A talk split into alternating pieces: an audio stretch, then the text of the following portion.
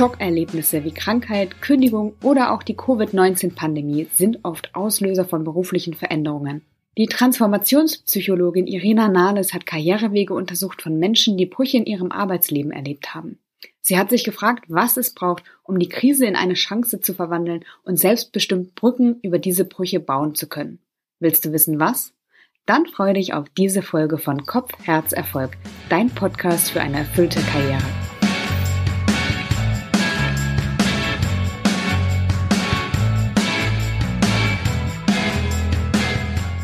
Irina, du bist Transformationspsychologin und hast zum Thema From Shock to Shift geforscht, also zur Frage, wie Menschen Brücken über die Brüche in ihrem Arbeitsleben bauen können.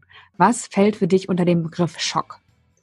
Ja, vielen Dank, liebe Jannike, für diese Frage, weil das ist sicher so ein Wort und das ist für mich auch immer das Wichtigste. Was löst es bei den meisten Menschen aus, mit denen wir darüber sprechen und gar nicht so sehr, was sagt die Forschung? Ich beginne also damit, was ist wohl die Hauptassoziation, die mit einem Schock in den Köpfen von, von fast jedem irgendwie ausgelöst wird. Ein wahnsinniger Schreck, oft wirklich auch im, im medizinischen Kontext, also eine Verletzung, ein Unfall oder ein anderer wirklich großer irritierender Bruch, irgendwas, wonach oder nachdem die Dinge anders sind und wo auch eine ganz hohe Reaktionsfähigkeit erforderlich ist, eine ganz hohe Anpassungsfähigkeit. Das gilt natürlich dann im medizinischen Einsatzfall, genauso auch wie für die Schocks im Arbeitsleben. Also ich bin ja eben keine Medizinerin, ich bin auch nicht im klinischen Bereich, sondern bei mir geht's großteils um Fragen insgesamt der Gesellschaft und spezifisch des Arbeitslebens und ein Schock im Arbeitsleben.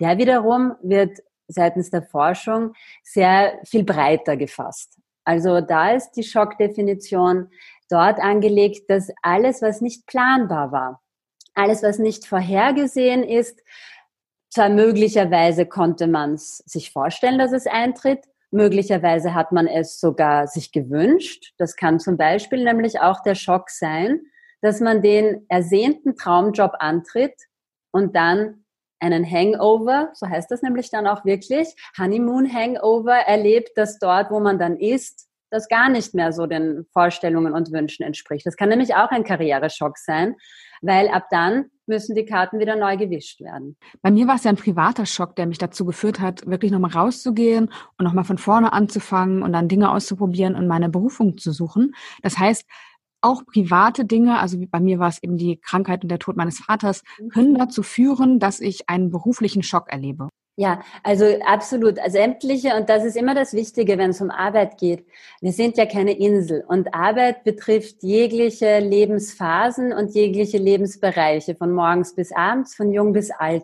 Und genau deshalb bring your own personality, wie es ja dann auch gefordert wird, dass man sozusagen sich mit auch starken eigenen Ideen, damit wir innovativ äh, auch Unternehmen weiterentwickeln, zumindest in manchen Branchen ist das ja schon sozusagen ja, der Wunsch bis hin zum Dogma, heißt natürlich auch die andere Seite zu verstehen. Der Mensch kommt mit seiner ganzen Persönlichkeit und damit auch mit seinem ganzen Leben. Und da gehören eben auch Absolut, genau das, was du gerade beschreibst. Krankheiten, eben auch wenn zum Beispiel im nahen Umfeld jemand sehr schwer erkrankt, stirbt, also auch existenzielle Fragen losgetreten werden. Und das ist nämlich auch so eine ganz wichtige Facette eines Schocks der zwingt dich, über Dinge nachzudenken.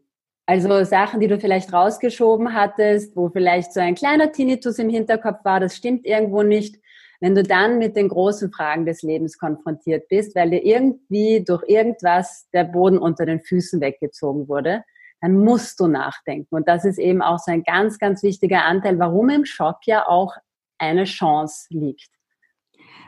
Ja, du sagst es, es liegt eine Chance da, aber ich muss sie nicht ergreifen. Ja. Ähm, was passiert denn zwischen dem Schock und dem Jobwechsel? Und was führt dazu, dass ich die Chance dann auch nutzen kann? Ja, also du musst die Chance nicht ergreifen müssen im Sinne von, nein, muss man nicht. Was man aber muss, und das macht den Schock, finde ich, so spannend, man muss irgendeine Verhaltensveränderung setzen, weil eben das, was man bislang gemacht hat, aus unterschiedlichen Gründen in der Form nicht mehr möglich ist. Der ganz einfachste Fall und natürlich auch oft krasse und eben existenziell auch durchaus besorgniserregende oder gar bedrohende ist eben eine Kündigung. Du kannst den Job, über den du dir vorher vielleicht schon gedacht hast, das ist gar nicht mehr meins, einfach nicht weitermachen. Ob ich dann die größere Ebene nochmal anstrebe und sage, so, ist er mir weggezogen worden, der Boden unter den Füßen, jetzt baue ich mir ein ganz neues Land. Oder ich bin möglicherweise so erschöpft, so irritiert, so verletzt oder auch so unter Druck, dass ich zwar eine neue Sache anfange, aber noch keine große Veränderung angehe. Das ist eben dieser ganz spannende Bereich, dieses, dieses Kontinuum, wo menschliches Verhalten eben von schnell mal reagieren hin zu, ich baue was Neues. Und dort ist eben genau der Teil, wo es, finde ich, so besonders spannend wird. Wer kann was Neues bauen? Was brauchen wir, um diese Brücken zu bauen? Und wo kippt es? Das kippt sehr unterschiedlich. Das ist einfach eine, wie so immer beim Menschen, eine wahnsinnig vielschichtige Angelegenheit, die durchaus auch äh, von, von Situationen hin zu ganz vielen Erfahrungen, die ein Mensch über sein Leben lang gemacht hat, das ist wiederum sein Stichwort Erfahrungen, heißt natürlich auch, das sind Dinge, die man lernt. Nicht aus jeder Erfahrung zieht man reflektierte Schlüsse, aber es gibt auch die Beobachtung in der Forschung, dass Menschen, die schon immer wieder Herausforderungen erlebt haben, an denen auch wachsen und dadurch natürlich eins der Worte dieses Jahres auch resilienter werden.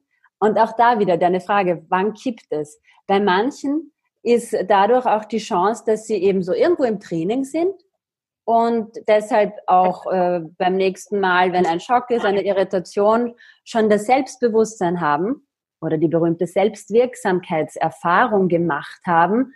Ich schaffe das, ich gehe weiter. Das hat mich eigentlich immer noch stärker gemacht. Das ist dann der Change Muscle, so nenne ich das, der Veränderungsmuskel, der wirklich wie bei so einer Art Trainingssetting einfach auch gestärkt wird. Das ist aber trotzdem nicht äh, so, dass man dann vergessen darf, dass es andere Menschen gibt, andere Lebenssituationen, wo man auch um wieder beim Bild zu bleiben, sowas wie einen Muskelkater und im schlimmsten Fall sogar eine echte Verletzung, einen Muskelfaserriss sozusagen erleben kann. Das wäre dann nämlich die Change Fatigue. Also Fatigue jetzt als Müdigkeit, aber durchaus auch nochmal tiefer gehend hin zu auch äh, Resignation oder noch schlimmer natürlich in, in drastischeren Fällen der Depression, wenn eine Erschöpfung so groß ist, dass ich eben sage, ich kann nicht nochmal, nicht schon wieder aufstehen. Ich bin doch kein Stehaufmännchen. Und unsere Aufgabe, finde ich, als Psychologinnen und Psychologen ist immer zweiseitig. Wir müssen anerkennen, dass wir auch mit Schmerz und mit Krise und mit Irritation und mit Verletzung arbeiten und dann die Ressourcen aufdecken im jeweiligen Individuum, aber natürlich, und das ist vor allem eher meine Ebene, weil ich mehr auf der Gesamtorganisations- oder überhaupt gesellschaftlichen Ebene andocke, was sind die Bedingungen, die wir schaffen können, damit wenn die Erschöpfung mal da ist, trotzdem wieder Mut gefasst werden kann, die Kraft wiederkommt. Okay, und wenn wir jetzt aber noch da sind, also es kommt ein Schock, mhm. der wirkt auf uns, der bringt uns in eine schwierige Zeit, aber wir sind noch nicht in der Übermüdung. Ja. Dann sagst du auch, es entsteht so eine Art Muskelkater, weil diese Zeit ja. so anstrengend ist. Ja. Was ist das Anstrengende daran? Was leisten wir dabei? Das ist einerseits das Nachdenken, kostet ja auch bis hin zu Zucker, also das Gehirn braucht Zucker, das ist einfach körperlich auch fordernd. Das sind dann auch äh, die bekannten Stressreaktionen, also von den Anpassungsleistungen her, die schon mal ganz grundsätzlich dich eben aus dem Verharren oder Weglaufen hin zu einem Machen bringen. Aber alles miteinander braucht Kraft. Also das ist einfach auch eine durchaus auch körperlich anstrengende Geschichte. Und die andere Anstrengung, die ist jetzt nicht nur so in, wir sind ja eben nicht nur in irgendeinem tierischen Reizreaktionsmuster und wir sind nicht nur reflexgesteuert, sondern richtig anstrengend wird's, wenn wir dann eben aus diesem äh, Reflexhaften in das Konstruieren kommen, in das Besagte, ich fange jetzt an, mir die Brücke zu bauen.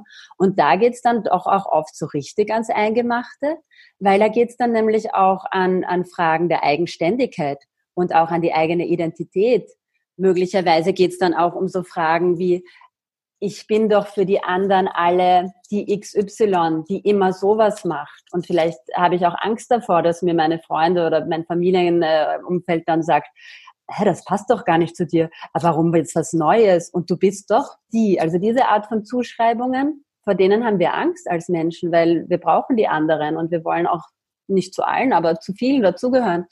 Und das wird dann richtig spannend. Wie gehe ich mit solchen Identity Work, also wirklich mit der eigenen Identitätsarbeit auch um?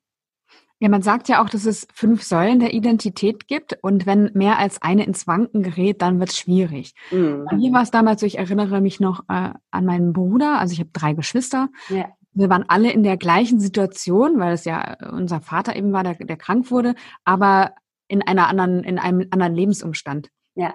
Und ich habe reagiert in dem Sinne, dass ich meinen Job aufgegeben habe, dass ich meine Wohnung gekündigt habe, dass ich mein Umfeld verlassen habe und mich nochmal echt von null auf die Suche begeben habe. Ja. Und er sagte zu mir, ähm, dass er das nicht verstehen konnte. Das hat er nicht damals zu mir gesagt, sondern später im Rückblick, weil er das Gefühl hatte, ich gebe jetzt alles auf. Ja. Mhm.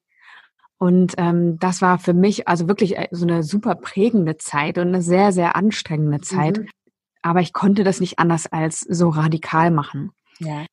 Was mache ich denn, wenn ich das jetzt nicht so radikal angehen möchte, um mit diesem Muskelkater gut umzugehen, um da irgendwie gut durch diese Zeit zu kommen? Also ich glaube, wie so oft ist es mal ein äh, beginnendes Anerkennen, also recognize, was, was passiert, ja. Dann auch anfangen, sie in den nächsten, äh, also mal einfach wirklich beobachten, nicht gleich bewerten. Äh, eine Bestandsaufnahme machen, ohne gleich einen Lösungsansatz zu entwickeln. Also sich auch wirklich zwischen einem Wahrnehmen und neue Wahrheiten schaffen Zeit zu geben. Das ist, glaube ich, etwas, das äh, doch eine, ein, ein Talent auch ist. Manche sind da durchaus auch schon mal äh, insgesamt in ihrer Reaktionsgeschwindigkeit nicht so, so ja, überbordend.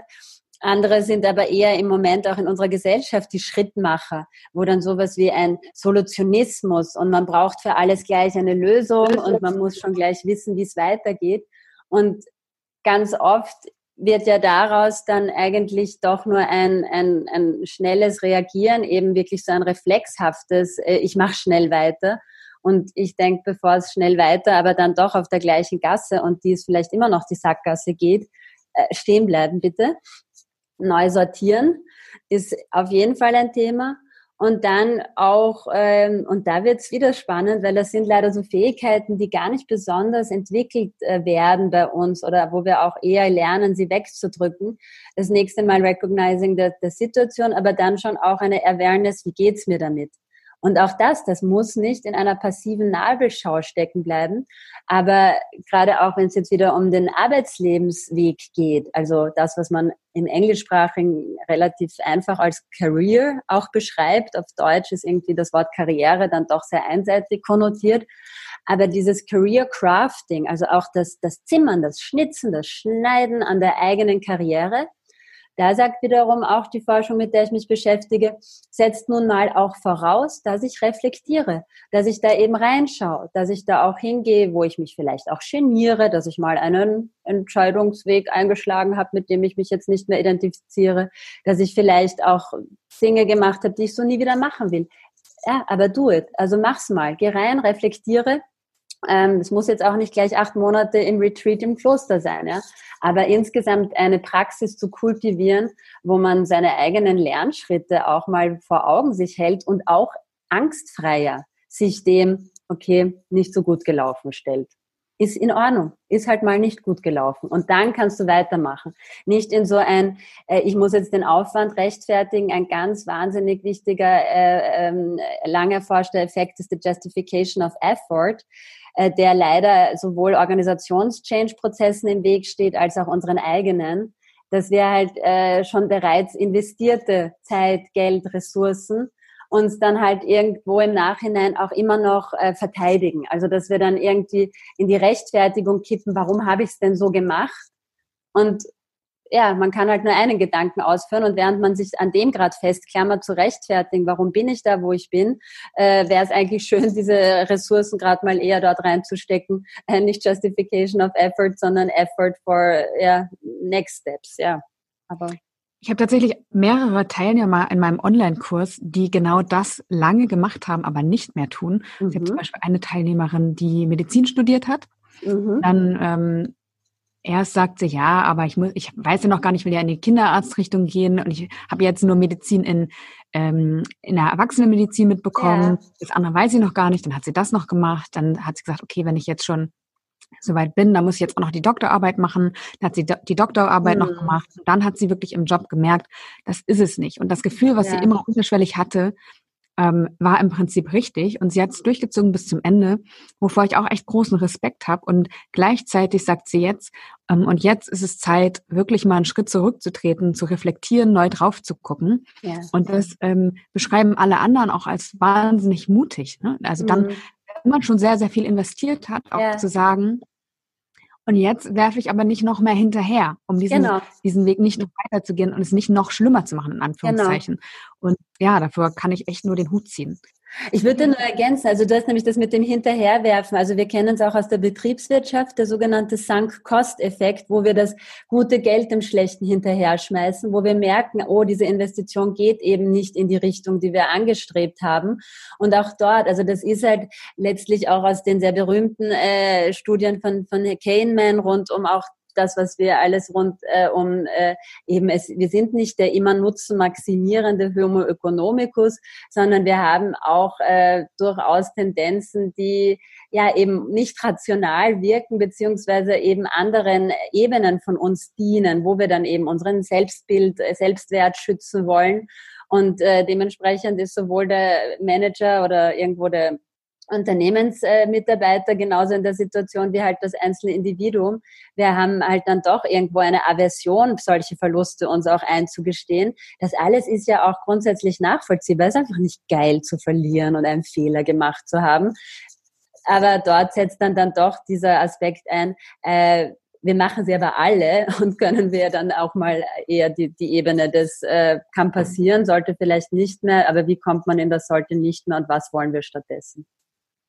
Ja, und ich finde, dass im Rückblick, mm, also den, den Sinn findet man ja auch oft im Rückblick erst. Ja. Und ich finde, also das erlebe ich immer wieder bei meinen äh, Coaches, dass nichts vergebens war, nichts war umsonst. Ja. Alles ja. macht irgendwie einen Sinn und zahlt auf etwas ein und kann genutzt werden. Und das finde ich eigentlich das Schöne, dass ähm, ja im Rückblick immer eigentlich alles gut war, auch wenn es nicht vielleicht für den Moment richtig war.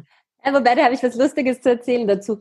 Das ist nämlich etwas, was manche, auch leider äh, Psychologenkollegen, Psychologinnenkollegen, als Hindsight Bias, im Hinter, also im Rückblick sind wir Menschen eben auch wahnsinnig gut in der Lage, Dinge einen Sinn zu geben. Ähm, wir haben auch dann ein We knew it all along. Auch das gehört, wenn man es ein bisschen kritisch betrachtet, eben zu all diesen Tricks, die das unser gnädiges Gehirn. Ja, das Gehirn hilft uns einfach auch ganz oft, Dinge erträglicher zu machen und eben uns auch den Selbstwert zu retten. Ja sind eben äh, schmaler Grad, ja, manchmal hilfreich, manchmal dann leider auch wieder der eigentlichen Entwicklung, des eigentlichen Neuaufsetzen im Widerspruch stehende Funktionen unseres Denkens. Und dieser Hindsight Bias, es macht im Rückblick Sinn, hat äh, den Nachteil, dass wenn man irgendwie dann nur draufschaut und sagt, war ja alles in Ordnung, dann reicht's noch nicht. Und ich gehe ja davon aus, aber dass wenn du im Coaching-Prozess bist, dass ihr dann natürlich das macht. Und das ist nämlich der eigentlich spannende Teil. Das ist dann nicht der Hindsight-Bias, sondern das ist dieses wirklich narrative Arbeiten, das Sense-Making, das wiederum einem anderen äh, psychologischen äh, Prozess äh, folgt, dem Zug zur Gestalt. Wir als Menschen wollen in Dingen auch einen Sinn erkennen und können das. Und das wiederum sehe ich, das bin eben, ich, ich gehöre gar nicht zur Partie Hindsight Bias und das macht auch gar keinen Sinn, mit Menschen nachträglich über ihr Leben oder Arbeitsleben zu reden, weil es ja klar, dass das alles dann einen roten Faden ergeben hat. Aber kannst dich erinnern, als er mittendrin saß? Puh. Maybe, ja. Aber was ich viel wichtiger finde, ist auch das ist ein kreativer Akt dieses dem Sinn geben, das finden, wo haben die Stücke zusammengepasst oder vielleicht auch ein so buntes Mosaik zu entwickeln, wo eben erst ein neuer Eindruck entsteht, indem man diesen retrospektiven Zugang wählt und die eigene Narration entsteht. Und das ist wiederum super mega wichtig für dann die Zukunft. Genau, also es geht nicht um ein Schönreden. Genau. Alles war schön und alles war gut, sondern es war so, ich habe mich so gut wie es damals ging entschieden. Ja, genau. Das hat zu dieser Situation geführt. Und heute habe ich das und das daraus gelernt und kann das und das daraus verwenden. Ja. Und es hilft mir. Und ich kann äh, darauf aufbauen. Auch wenn ich vielleicht mit dem heutigen Wissen Dinge anders gemacht hätte. Aber ich hatte das heutige Wissen eben damals nicht. Ja, ja, ja. Du hast einmal gesagt, dass Karriere kein Monolog sei, ähm, sondern mhm. sich im Dialog mit dem Umfeld und der eigenen Entwicklung entwickelt. Ja. Wichtig sind Zufälle für die eigene Karriereplanung und dieses in den Dialog gehen. Ja, super wichtig sind die. Der Dialog insofern, als dass das dann auch den Schock, äh, sozusagen den Schreck nimmt, weil insgesamt wir eben keine Insel sind, wir sind nicht allein auf dieser Welt und auch gerade das Arbeitsleben ist ja der Ort, wo wir besonders mit Menschen zusammentreffen und im Idealfall und auch im beglückendsten Fall mit Menschen gemeinsam etwas entsteht. Und äh, so gesehen ist dann auch äh, jetzt wiederum in der Forschung betrachtet, mit dieser neuen eher rund um den Career Shock, auch die Zufallsbegegnung, also auch eben das unerwartete Jobangebot, durchaus auch ein Schock, nun eben ein positiver Schock. Und dieser positive Schock setzt dann wiederum den Prozess des Dialogs in, in, Gange. Ja? Also was ist das, was die Umwelt von mir will? Was ist das, was mir andere Menschen anbieten? Und dort dann in diesem, ich bin nicht der alleinige Schöpfer von mir selbst, weil das ist ja auch dann bitte ein bisschen zu großer Druck, äh, sondern ich kann mit anderen und ich muss auch mit anderen. Und das ist dann dieser Aspekt, wo ich sage, das ist was Dialogisches, das soll eine Entlastung sein. Also eben, es ist nicht alles planbar und es ist aber dann in nächster Konstant, äh, äh, Instanz natürlich auch wieder ein, ein, eine Aufforderung. Ja, mach's mit den anderen. Ja, ich finde es total schön, weil ich äh, mit meinen Coaches das eben ähnlich mache und ich glaube, das wirkt zurück. Also ich ähm, empfehle auch immer, mit anderen ins Gespräch zu gehen und ja. diese Zufälle zu provozieren. Ja, also, ja. Viele, und das hast du vorhin auch gesagt, machen das so, sie haben einen Karriereschock, gehen in sich, überlegen, okay, okay, okay, was will ich als nächstes tun, machen eine Stellenbörse auf und ähm, gehen dann doch wieder in die gleiche Gasse, die eventuell eine Sackgasse ist. Mhm. Das heißt, dieses ja, dieser Aktionismus, dieses Reagieren ja. ähm, wird nicht zum Gestalten. Ja. Und wenn ich offen bin und auch auf Menschen zugehe und einfach mal gucke, okay, was passiert, äh, was, welche Räume bieten sich, ähm, welche Dinge kommen auf mich zu oder wer weiß irgendwas. Also das ist einfach nicht planbar. Und ähm, von daher ist das ein super wichtiger Aspekt aus meiner Sicht. Ja, also du hast das, finde ich, auch in deinen eigenen Schritten so fantastisch gemacht. Das würde auch äh, wirklich lehrbuchmäßig, ich weiß nicht, hattest du sie dann auch gelesen, Herminia Ibarra und ihre Identity Work? Ja, habe ich gelesen und ich bin ein absoluter Fan von ihrer Arbeit. Ja, also Ibarra auch alles Identity Work and Play, wo sie auch zum Beispiel Aspekte, die wir aus der Produktentwicklung äh, mit Stanford äh, und Co. assoziieren und natürlich mittlerweile in vielen Unternehmen Eingangs gefunden haben. Das Prototyping aus dem Design Thinking ist auch etwas, was man ja eben für sein Arbeitsleben und seine Working Identity anwenden kann. Und du hast das ja, soweit ich das mitbekommen habe, eben total so gemacht, dieses auszuprobieren, auch die verschiedenen eben Jobs zu testen, dort dann wiederum sich selbst darin zu erleben und diese Vielschichtigkeit, die eben diese verschiedenen Berufe auch bringen, ja, da, da muss man dann schon mal auch, ich als große Theoretikerin, ich liebe äh, schon viel mehr studieren als probieren, wenn ich ehrlich bin, aber grundsätzlich gerade bei sowas gilt es schon, probieren geht über studieren und auch eben Bubble extenden, also auch mit eben weaker ties, äh, Menschen, die man vielleicht nicht ganz so eng kennt, aber von denen man weiß, die sind in dem Bereich, den einen interessiert, der einen mal von außen gesehen interessiert. Ja, also let's share the insights und, und sowas, ja. Absolut. Hast du einen Tipp, wie ich Zufällen wieder mehr Raum geben kann? Also wie kann ich mich darauf einlassen? Hm. Gute Frage. Ich glaube, nicht, dass ich da jetzt eine solide, evidenzbasierte Antwort äh, habe, in dem Sinne, dass ich mich da selber großartig beschäftigt habe oder eigenen Research-Ergebnisse sogar. Wenn ich aber umgekehrt wieder dort anknüpfe, wo auch vorher der Schock, der ja eben auch sowas wie einen Zufall im Sinne des Unplanbaren in sich trägt, oder auch, die ja durchaus auch äh, in der, in der Mindfulness-Bewegung, äh, den Serendipity-Momenten, also dem, dem, dem schönen Zufall oder dem Erkennen des Zufalls, äh, was äh, kann man dem abgewinnen oder wie kann man den besser wieder einbauen ins Leben? Ich, ich denke, irgendwo ist das dann dieses Anerkennen, ich bin am Fahrersitz, das bitte schon, aber ich bin nicht allein in diesem Fahrrad, Auto oder sonst wie Gefährt unterwegs. Okay, am Fahrrad vielleicht schon. Der Vergleich hat gerade gehinkt. Aber ja, ich wollte nicht irgendwie Auto sagen, weil ich das ein bisschen oldschool finde. Aber auf jeden Fall war es dann so, dass die, diese, diese Frage, wie kann ich dem Zufall wieder mehr Raum geben, ist wahrscheinlich auch sich selber eben die Chance, was Neues zu entdecken und nicht gleich die Antwort haben zu müssen, nicht gleich die Lösung haben zu müssen. Das hilft dann schon mal. Du hast auch gesagt, oder zumindest habe ich ein Interview mit dir gelesen, wo auch die Corona-Pandemie als so ein Schock, ein gesellschaftlicher Schock eigentlich beschrieben wurde. Ja. Wenn wir also die ganze Situation jetzt mal gesellschaftlich betrachten, welche Chance ergibt sich aus der aktuellen Situation? Ja, also mehrere oder um nicht zu sagen nicht nur Chancen, sondern auch hier in Wirklichkeit dringender Handlungsbedarf. Wir haben es ja auch mit dem eingangs äh, erwähnten Bild des medizinischen Schocks zuerst zu tun gehabt und dann ja mittlerweile seit neun Monaten von so gut wie jeder Fachrichtung und zum Glück auch relativ vielen sozialwissenschaftlichen oder auch philosophischen Blickwinkeln angefangen darüber zu reden, was macht das mit unserer Gesellschaft, wenn wir aus unserem üblichen Trott so rausgeschmissen werden. Weil genau das war ja. Es war eben genau dieses, was wir individuell vorhatten. Es wird mir der Boden unter den Füßen weggezogen. Und das, wo manche von uns mehr, andere weniger, schon lange wussten, dass das mit dieser Art zu konsumieren, dieser Art, äh, wie wir arbeiten, auch äh, den ganzen Defiziten im Bildungsbereich, und natürlich allem voran und wie das auch alles zusammenhängt, das, was wir mit unserem Klima machen, mit unserer Umwelt, mit dem, was unsere Lebensgrundlage letztlich ist.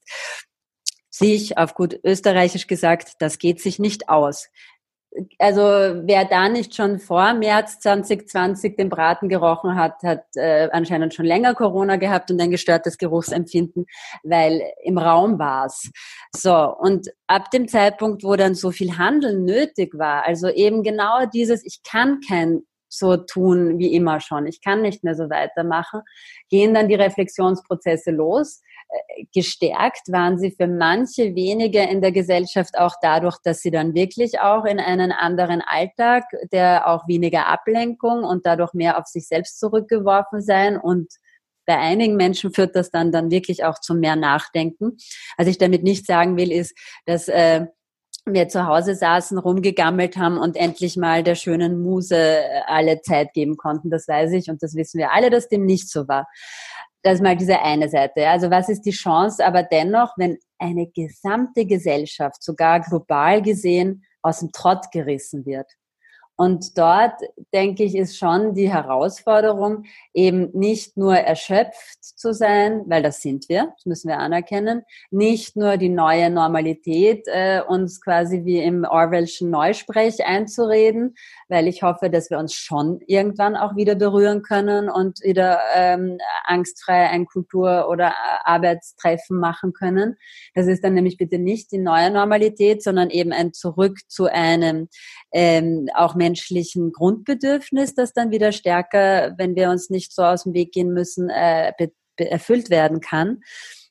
Aber insgesamt ist dann schon, wenn es um die psychologischen Grundbedürfnisse geht, jetzt die Herausforderung, ich sage nämlich deshalb nicht Chance schon die ganze Zeit, ich sage immer Herausforderung, dass wir auch andere Kompetenzen anwenden, also auch wirklich eben nicht nur reagieren, sondern ins Kreieren kommen. Und das ist dann letztlich kein passives, was wird anders werden, sondern ein rein aktives, ein wahnsinnig anstrengendes, was muss anders werden. Nur da gibt's die gute Nachricht, dass die Transformationsforschung insgesamt, die halt auch vor allem die ökologischen Fragen und wie die alle zusammenhängen, bis hin zum Arbeitsleben, das dann einen ganz wichtigen äh, Hebel auch darstellt, können wir gerne sonst nochmal drüber reden, warum ich den Zusammenhang so sehe. Ja, dort ist dann die Herausforderung zu sagen, okay, wir machen es jetzt anders. Es ist nur leider so, dass bis auf das, dass sehr viele Milliarden im Moment sehr wohl von der EU auch für eine grüne und technologische Transformation mal avisiert wurden. Wenn man aber jetzt dann wieder in die Übersetzung hineingeht, äh, was wird wirklich anders, was, äh, welche neuen Ziele, Kriterien werden definiert, schaut es ja eher noch ein bisschen mau aus. Und nur so ein bisschen mehr Homeoffice ist noch nicht die Veränderung, die wir eigentlich brauchen, glaube ich. Okay, das heißt, da ist noch mehr drin, was wir tun können, um eigentlich notwendige Veränderungen dann auch jetzt mal anzustreben, weil wir sind schon in einem Schock. Warum genau. nicht auch noch nutzen? Ne? Du hast ja in einem Interview auch gesagt, wenn man in dieser Zeit ist, die schwierig ist, ja. die einen geistigen Muskelkater auslöst ja. ähm, und den aber nur übertaucht und dann hinterher genauso weitermacht wie vorher, dann hat man eigentlich diese Zeit, die anstrengend war, umsonst gehabt. Ganz genau. Das ist absolut meine Meinung. Also wenn es eh schon anstrengend ist, dann soll es auch was bringen. Und irgendwie äh, habe ich jetzt leider seit doch neun Monaten äh, durchgehend immer wieder die, die nachvollziehbaren Anstrengungsrückmeldungen. Die weiterführenden Anstrengungen sehe ich leider sehr viel weniger. Und es ist wirklich, es liegt an jeder und jedem von uns, insbesondere Menschen, die auf einem so schönen, privilegierten Level hier in Ruhe Podcasts aufnehmen können. Da, da gilt es dann halt wirklich nicht mehr um die Frage, was wird anders sein, sondern was werde ich anders machen. Das heißt, ähm, es ist nicht nur eine gesellschaftliche Chance, also ich hadere jetzt mit dem Wort, weil du hast gesagt, du willst es bewusst nicht benutzen. In dem Zusammenhang weniger, ja, Herausforderung, ja. Aber du kannst es ja gerne verwenden. Ich glaube, ich, glaub, ich bleibe dabei. Ähm, ja.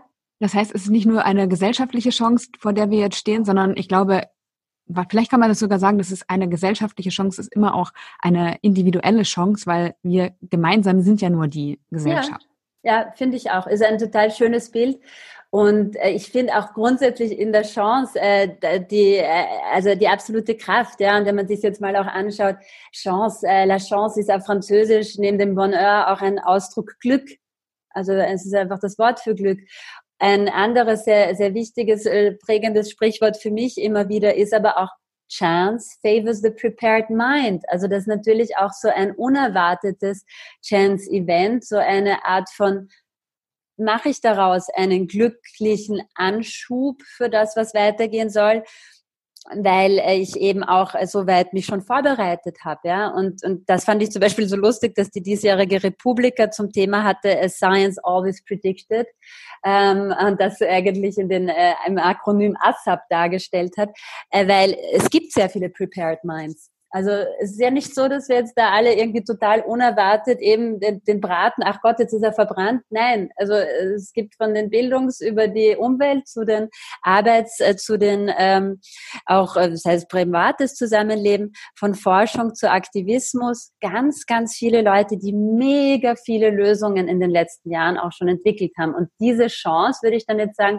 so, wo sind jetzt die Prepared Minds? Äh, wer ist davon nicht total überfordert und klammert sich ans Alte, sondern wo sind diese vielen Zarten, die eben schon das Pflanzen, die das Neue ja schon länger in die Welt gebracht haben? Und von denen gibt es so total viele. Ja, wenn ich das jetzt nochmal auf das Umsteigen beziehe, dann hast du auch vorhin gesagt, ähm, es hilft erstmal innezuhalten, achtsam zu sein, zu reflektieren und äh, mal nach innen zu schauen, was, wer bin ich eigentlich? Also sich mhm. die Fragen zu stellen. Und wenn ich mir diese Fragen stelle, und auch Antworten finde, auch wenn sie vielleicht noch nicht hundertprozentig sitzen, ja. dann bin ich vorbereitet. Und wenn ich dann rausgehe in den Dialog, genau. die Zufälle und die Chancen dann plötzlich wieder sehe, mhm. dann bin ich eine prepared mind. Also dann bin ich eine Absolut. Absolut, ja. Das ist diese Art von Vorbereitung. Das ist kein äh, Glaskugel, das ist kein, ich weiß schon genau, wie jeder Schritt am Weg zu welchem Ziel ist, aber es ist so eine Grundvorbereitung und auch das wieder wirklich wie so eine Art Trainingsidee.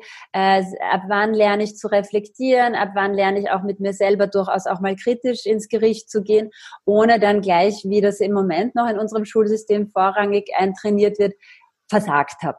Und dann habe ich eben die schlechte Note. Also so wie auch äh, wir angefangen haben in der Menschheitsgeschichte seit der Antike, äh, tendenziell äh, Konflikte auch über Dialoge auszufeiten und nicht nur am Schlachtfeld, weil wenn es am Schlachtfeld äh, misslungen ist, dann ist der Mensch leider tot und ein Argument kann man im Dialog doch ein nächstes Mal vielleicht nochmal verbessern.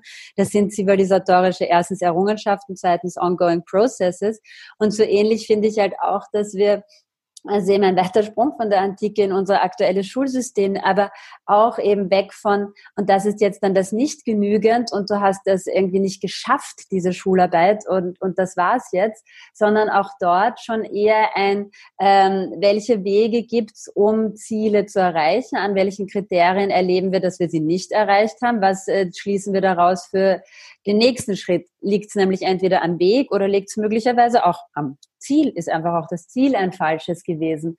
Und in einen so durchaus auch sehr viel prozessorientierteren Weg zu kommen, das setzt durchaus auch äh, kognitive Fähigkeiten voraus. Das sind Gedankenprozesse, äh, wo nicht jeder Training hat. Also an, an dieser Sprossenwand klettert nicht jedes sechs, siebenjähriges Kind heutzutage. Du hast ja auch geforscht zum Thema, welche Ressourcen, welche persönlichen Ressourcen mir dabei helfen, diese, ja. diese geistigen Muskelkarte zu bewältigen, aus mhm. der Krise eine Chance zu machen, jetzt mal in meinen Worten, mhm. äh, und das Ganze zum Positiven für mich zu gestalten. Welche Ressourcen helfen mir dabei? Ja, also ich mache es ganz gerne, das klingt ein bisschen blöd, aber ich mag Alliterationen äh, mit drei Ks. Und die sind eigentlich die meisten relativ naheliegend. Also wenn ich schon vorher das Thema hatte mit dir, dass äh, Karriere kein Monolog, sondern ein Dialog ist, geht es auch um Kontakte. Also ganz klar um die sozialen Netzwerke. Das können sowohl die Freunde sein, als auch eben die entfernten Bekannten, die aber in dem Bereich sind, wo ich gerne arbeiten möchte. Ganz, ganz wichtig, hat auch nichts mit irgendeinem schmutzigen, äh, im Österreichischen jetzt auch wieder so Freundelwirtschaft, also irgendwie so Nepotismus zu tun, sondern ist wirklich auch wertschätzend auf den Aspekt, der im Arbeitsleben so wichtig ist, menschliches Miteinander. Also mit wem möchte ich auch arbeiten? Das ist ja nicht irgendwie Nebensache, mit wem kann ich gut arbeiten? Also das eine K sind die Kontakte, super mega Ressource, muss gepflegt werden und an der wächst man auch. Die andere ist mindestens so naheliegend und auf die setzt ja im Großen und Ganzen unser klassisches Bildungssystem auf, das sind die Kompetenzen. Mittlerweile durchaus auch mit einem erweiterten Kompetenzbegriff, wo es also nicht nur um reines Fachwissen geht, sondern dann auch soziale Kompetenzen. Dort wiederum sage ich zum Beispiel meinen Studierenden, dass sie unbedingt darauf aufpassen müssen, in ihrem Studium eine Balance zwischen den beiden Ks, ihren Kompetenzen, ihrem Fachwissen, also dass sie da auch sich schön tief eingraben, auch äh, wirklich mit der T-Shirt Person im Hintergrund. Schau mal, dass du in deinem Fach, in deinen Kompetenzen äh, Kraft hast, dass du dort auch immer eine Ressource hast, auf die du immer wieder zurückgreifen kannst. Aber eben ist kein Monolog, bleib im Kontakt mit den anderen. Und dann habe ich aber das dritte K noch.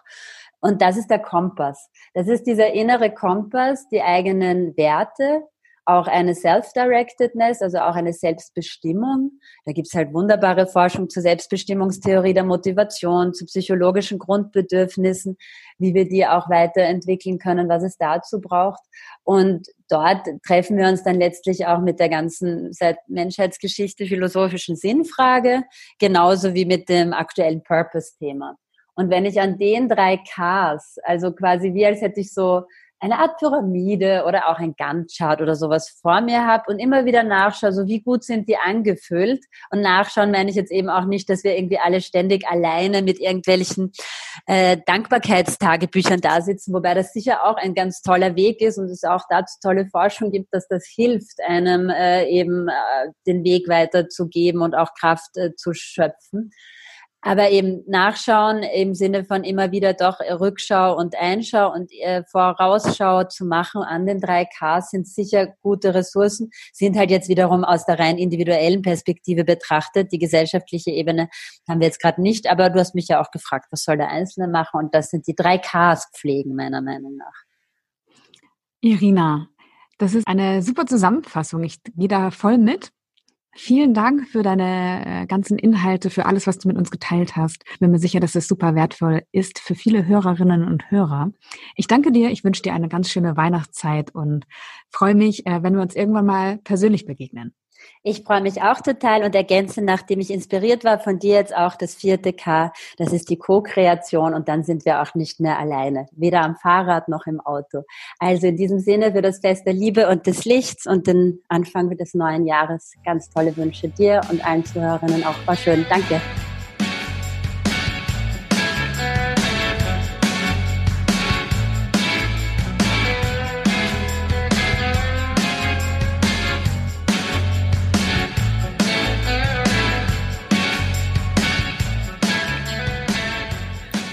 Hast du auch schon einmal diesen kleinen Tinnitus im Ohr gehört, der dir signalisiert, dass irgendetwas nicht stimmt?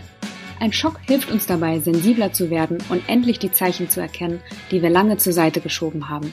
Es geht darum, sich die großen Fragen zu stellen.